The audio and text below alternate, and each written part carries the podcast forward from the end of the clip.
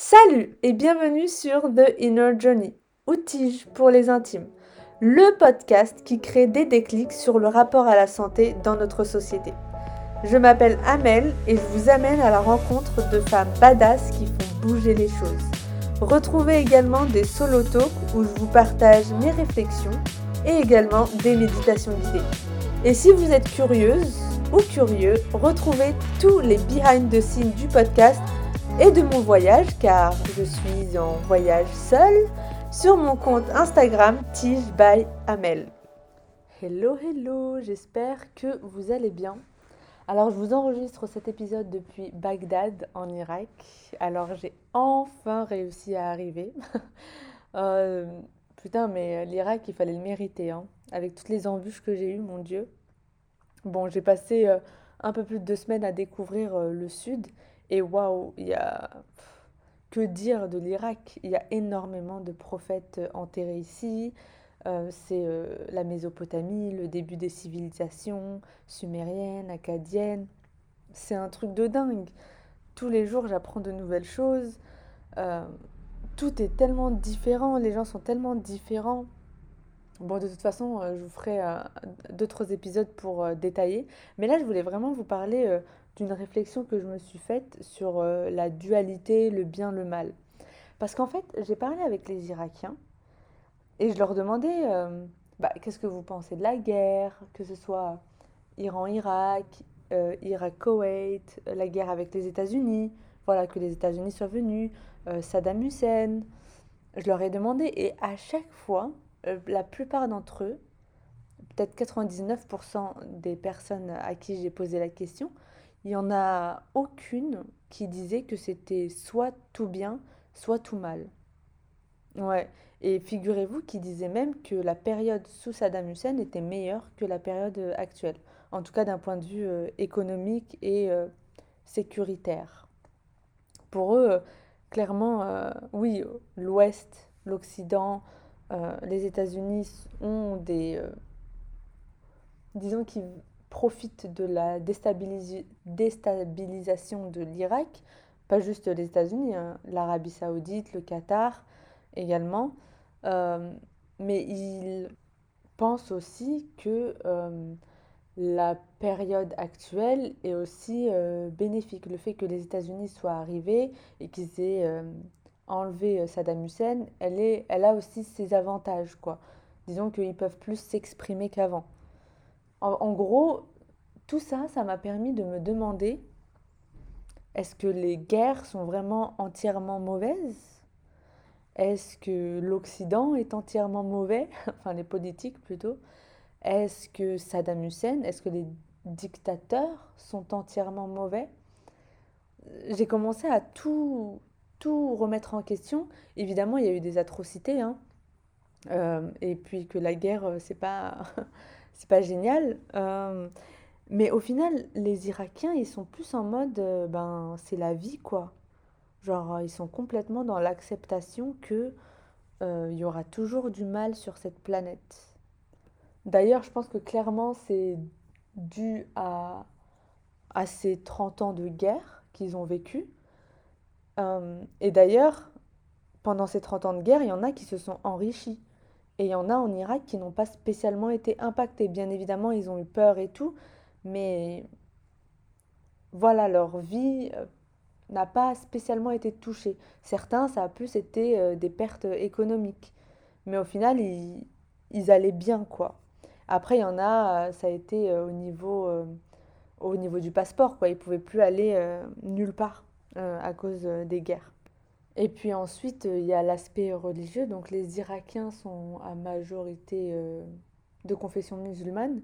Donc pour eux, clairement, euh, la vie est un test, la vie est faite de challenges, que la vraie vie commence après la mort et que du coup, c'est évident pour eux que... Enfin, genre pour eux, la guerre, les souffrances, c'est normal. Donc euh, ils ne vont pas s'arrêter à ça, quoi. Ils vont continuer à se concentrer sur Dieu, leur vie, euh, essayer de s'en sortir. Et voilà, quoi. Ils vont pas... Euh, enfin, évidemment, c'est horrible, mais, mais ils ont cette, cette résilience et la religion les aide à, en fait, à, à, prendre du recul sur tout ce qui se passe. Ils n'ont pas un espèce de, de faux paradis qu'on leur promet sur cette terre via les gouvernements. Ils savent très bien qu'il n'y a personne qui va leur offrir le paradis parce que le paradis est après la mort. S'ils ont été, enfin voilà, s'ils ont été de bonnes personnes, mais mais voilà, ils vont pas, ils, s'attendent pas à ce que les gouvernements les, les sauvent ou, quoi que ce soit. Ils continuent leur vie et, euh, et ils acceptent euh, tout ce qui se passe comme étant euh, un test de la vie, quoi, de Dieu. Bon, en tout cas, tout ça, ça m'a permis de me rendre compte que tout n'est pas tout bien et tout n'est pas tout mal, en fait, dans n'importe quelle situation. Et ça m'a permis de réfléchir sur ma vie et sur ce que je vivais dans l'instant présent et les gens avec qui euh, j'interagissais parce que j'avais trop tendance à mettre les gens et les situations dans bien ou dans mal. Alors qu'en fait, on est tellement genre euh, beaucoup plus complexe que ça et c'est archi intéressant parce que quand on voyage, on rencontre énormément de personnes. Et donc on parle, on parle, on parle et il y a des personnes qui vont nous dire un truc, on va se dire "Waouh, je suis trop d'accord" et tout. Et deux minutes après, cette même personne, elle va avoir une, une position sur un sujet sur lequel on n'est pas du tout d'accord.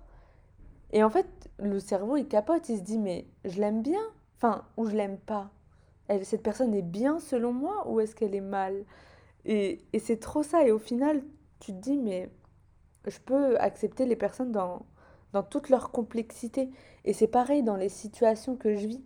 Parfois, euh, il m'arrive des trucs là en voyage et tout d'un coup, je me mets dans la position de victime parce que je réagis à un trauma de mon enfance. Et après, il me faut genre quelques secondes pour me dire, ok, genre euh, cette situation n'est ni bien ni mal, elle est neutre. Et moi, je peux juste me recentrer et choisir comment je vais répondre à cette situation-là. Et pour aller plus loin, je me dis même que il y a des situations que je vis où genre euh, je me dis c'est une bénédiction, mais comme tout n'est pas bien et tout n'est pas mal, peut-être que dans cette bénédiction, il y a du mal qui m'arrive. Et peut-être que dans le fait que je n'ai pas ce que je souhaite, eh ben, il y a peut-être un bien derrière ça. Et du coup, ben, ça m'a grave apaisée. Je me suis dit, mais, mais en fait, y a, genre, euh, on voyage dans cette vie et puis c'est tout quoi. Il n'y a pas besoin de, de, se prendre la tête. C'est vraiment, j'ai enlevé toute une charge mentale. C'est un truc de fou. Tout va dépendre de comment on voit les choses. Et c'est incroyable parce que la femme qui, euh, que, une femme que j'ai rencontrée ici euh, à Bagdad, elle a un PhD, un doctorat en politique euh, du, Moyen-Orient. Et du coup, bah, je lui posais des questions sur ce qu'elle pensait et tout. Et elle me disait hein, que, en fait, euh, tout est reflet de notre intérieur. S'il y a la guerre dans le monde, que ce soit en Irak ou, par exemple, Ukraine-Russie, c'est parce que c'est parce qu'il y a la guerre en nous, en fait. Et tout ce qu'il y a en nous euh, est projeté dans notre réalité. Et comme on aura toujours de la guerre en nous, eh ben, il y aura toujours la guerre à l'extérieur de nous. Et après, elle m'a dit, mais je, enfin, je comprenais pas, qu'est-ce qu'elle veut dire euh, par guerre? Moi, je vais pas me battre contre des gens. Elle m'a dit, mais la guerre, c'est se détester soi-même, c'est être euh, en guerre avec un membre de sa famille, un voisin, euh, avec les gens autour de nous, les détester, euh, les haters sur les réseaux sociaux. Tout ça, c'est de la guerre mini-version mais c'est cultiver en fait euh, ce feu.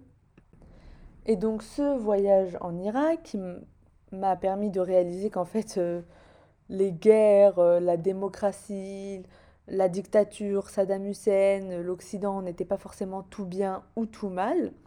J'ai commencé à pousser un peu le truc et à lire un peu plus sur la dualité, la polarisation dans notre vie et comment ça nous impactait. Parce qu'en fait, tout ça, de catégoriser les choses bien mal, le juste, le pas juste, c'est une stratégie de la matrice. Et surtout en Occident, où il y a beaucoup moins de spiritualité. Parce qu'on le voit avec les grandes institutions, genre l'OMS, l'ONU, l'UNICEF, tout ça qui sont là pour amener la justice dans ce monde, alors qu'en fait, ils ont eu énormément de scandales. Et clairement, il y, a, plein de gens, euh, des amis pour qui, qui ont travaillé pour ces institutions, qui disent qu'en fait, ça sert pas à grand-chose, quoi. Toutes ces grandes ONG, pareil. Euh, les plus petites, j'ai plus confiance en, les petites ONG que les très très grandes. Bon, il y a eu plein de, de, scandales de toute façon par rapport aux ONG, je ne vais pas vous les lister là, mais vous pourrez regarder euh, sur Google, ça se trouve facilement. Donc en, en Occident, on est vachement sur euh, le bien, le mal, le juste, le pas juste. Et ça, c'est un piège de la matrice. Déjà, on, on va regarder les autres avec pitié, les gens qui vivent des guerres et je pense que la pitié, ben, je suis pas à 100% sûre, mais je pense que la pitié, c'est quand même une fréquence assez basse. La compassion, c'est quand même un peu plus sympa. Mais euh, il faudra regarder sur euh, l'échelle vibratoire de Hawkins.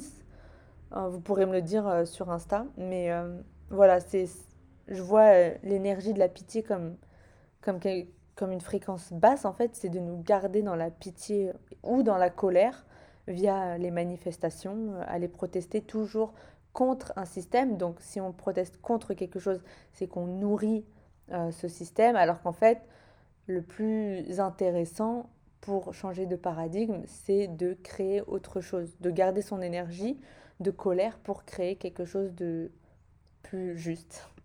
Il y a un autre piège en fait de la matrice, c'est la position de victime euh, qu'on a. Euh, dans la dualité. Genre moi, je vis une situation et euh, je vais, euh, où il y a une personne euh, qui est pas sympa avec moi, et eh ben je vais me positionner en tant que victime de cette situation ou de cette personne. Et du coup, ça veut dire que je m'identifie beaucoup trop à mon corps, à la situation, et au final, ça nourrit en fait le schéma victime-bourreau. Et si je suis une victime, et eh ben je vais attendre la solution de l'extérieur et je ne vais pas rechercher les, solutions à l'intérieur de moi. Après, on n'est pas juste victime euh, des gens ou des situations, on est victime aussi, euh, enfin on est victime, on n'est pas des victimes, mais on peut se croire victime euh, du gouvernement. Par exemple, si le gouvernement il est raciste, on va penser que le monde est contre nous, qu'il n'y a aucune opportunité, alors qu'en fait, si on se reconnecte à soi, on peut développer sa créativité pour trouver de nouvelles euh, solutions. Au final, la dualité, elle est très très bien utilisée. Pour moi, c'est évident que les gouvernements jouent de ça. Enfin, les gouvernements, les élites, les psychopathes mon- mondialistes euh, savent que garder les gens dans la dualité et donc dans victime-bourreau va permettre en fait de les manipuler. Parce qu'en fait, ça va permettre de créer des paradigmes dans la dualité pour nous y enfermer encore plus. Et après, on va se sentir mal, penser qu'on qu'on qu'on est le problème, alors qu'en fait, euh, alors qu'en fait, c'est le paradigme qui nous influence. Tout va très bien pour, avec nous. hein. Enfin, on est parfait comme on est, notre âme, elle est parfaite. C'est le système dans lequel on évolue qui nous rend malade physiquement, mentalement, émotionnellement. Et en plus, moi, j'ai donné des cours de yoga en entreprise l'année dernière. Et je me dis, en fait, les entreprises capitalistes qui euh, surexploitent euh, leurs, euh, leurs employés, euh, leur, offrent en fait des cours de yoga pour déstresser. Alors qu'en fait, ils les stressent euh, 6 heures par jour, quoi. Enfin, c'est, d'un ridicule, vraiment. Un dernier truc que j'ai découvert, c'est que la dualité est également dans la médecine moderne. Elle y est par le fait que le corps et le mental, l'âme, soient séparés l'un de l'autre. Donc en gros, rester dans la dualité à l'intérieur de soi, voir toujours les choses via le prisme du bien ou du mal, va nous faire du mal à, nous, quoi. Enfin, ne va pas être bénéfique pour nous et pour euh, le monde entier. Tout ça, ça peut être euh, changé en voyageant déjà. Venez en Irak, pour les plus expérimentés bien évidemment. Euh, en tout cas, les personnes qui n'ont pas peur de sortir de leur zone de confort. Mais aussi via la méditation. En fait, c'est tout le but de Vipassana. Vipassana, en fait, c'est une méditation où on vient apporter son attention sur les sensations du corps sans les juger de bien ou de mal, de confortable ou d'inconfortable. Et ça va permettre de voir les pensées, euh, même si elles sont négatives, et ben en fait on va pas s'identifier à ces pensées et on, ne va pas les juger de bien ou du mal ou de mal. Comme ça, par exemple, s'il euh, y a une pensée qui vous traverse via une ancienne programmation qui vous dit euh, euh, non, je ne sais pas assez bien dessiner, eh ben vous n'allez pas vous identifier à, à ce je ne sais pas dessiner, je ne sais pas dessiner. Et du coup, c'est une pratique, et à force de faire ça, ça va devenir de plus en plus naturel de ne pas vous identifier aux pensées, mais également aux situations. Et moi, ça m'est arrivé, genre, j'étais à Nasiriyah dans le sud de l'Irak. Et donc j'étais dans une famille. Et, euh, et le père, en fait, euh, m'évitait. Enfin, il m'évitait pas. En fait, dans la dans, dans l'islam, en fait, un homme ne peut pas rester avec une femme euh, qui n'est pas sa femme ou sa fille ou sa nièce, et encore, seul, quoi. Et donc, ou, là, il était vraiment un musulman à fond, euh, ce monsieur, et du coup, ben, par respect pour moi, il ne voulait pas, euh, et pour sa famille, il ne voulait pas rester avec moi. Donc il ne me parlait pas et il m'évitait. Et, et en fait, c'était genre archi euh, perturbant parce que directement, mon mental a commencé à se dire qu'en fait, il m'évitait, qu'il m'aimait pas, que qu'il n'est pas content que je sois là, que je le dérange.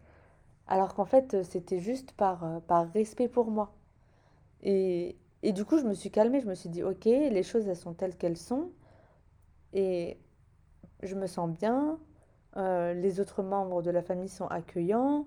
Donc, ça devrait aller. Et au final, vers la fin du, du séjour, il est venu parler avec moi rapidement, mais toujours avec des gens autour. Donc, au final, le mental, il, va toujours essayer de, de nous bloquer, de nous et de chercher des problèmes là où il n'y en a pas. Donc en gros, essayer d'accepter les situations dans lesquelles on vit sans se mettre en position de victime. Et juste d'accepter les choses telles qu'elles sont, de voir la réalité telle qu'elle est sans se prendre euh, la tête. quoi.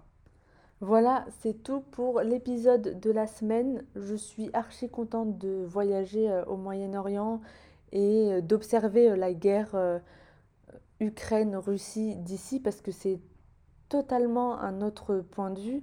Les Irakiens, même si ils ont beaucoup de compassion pour les Ukrainiens, et eh ben ils savent que en fait ça fait partie de la vie la guerre. Ils ne cherchent pas à ce que la vie soit parfaite et ça m'a permis vraiment de réfléchir sur ma propre vie et d'être beaucoup plus dans l'acceptation des choses et des trucs que, j'aimerais et que je n'ai pas. En fait, ça m'a permis d'être plus en paix avec moi-même et d'accepter un peu plus euh, les choses euh, qui peuvent se passer euh, sur cette planète et de rester concentré sur moi. Au final, on peut vraiment cultiver la joie même au milieu du chaos total. Voilà, c'était vraiment une grande leçon pour moi. Du coup, je vous laisse ici et je vous dis à la semaine prochaine. Bye Merci infiniment d'avoir écouté l'épisode du jour. Si vous avez aimé, parlez-en autour de vous pour éveiller les consciences parce que moi j'aurais adoré retrouver ce type de contenu et cette communauté au début de mon chemin. Pour faire connaître le podcast, n'hésitez pas à vous abonner sur votre plateforme d'écoute préférée et ou à laisser un avis sur Apple Podcast. Ça aide vraiment le podcast à se faire connaître et à éveiller les consciences. Je vous souhaite une excellente semaine de folie et on se retrouve lundi prochain pour un nouvel épisode. Bye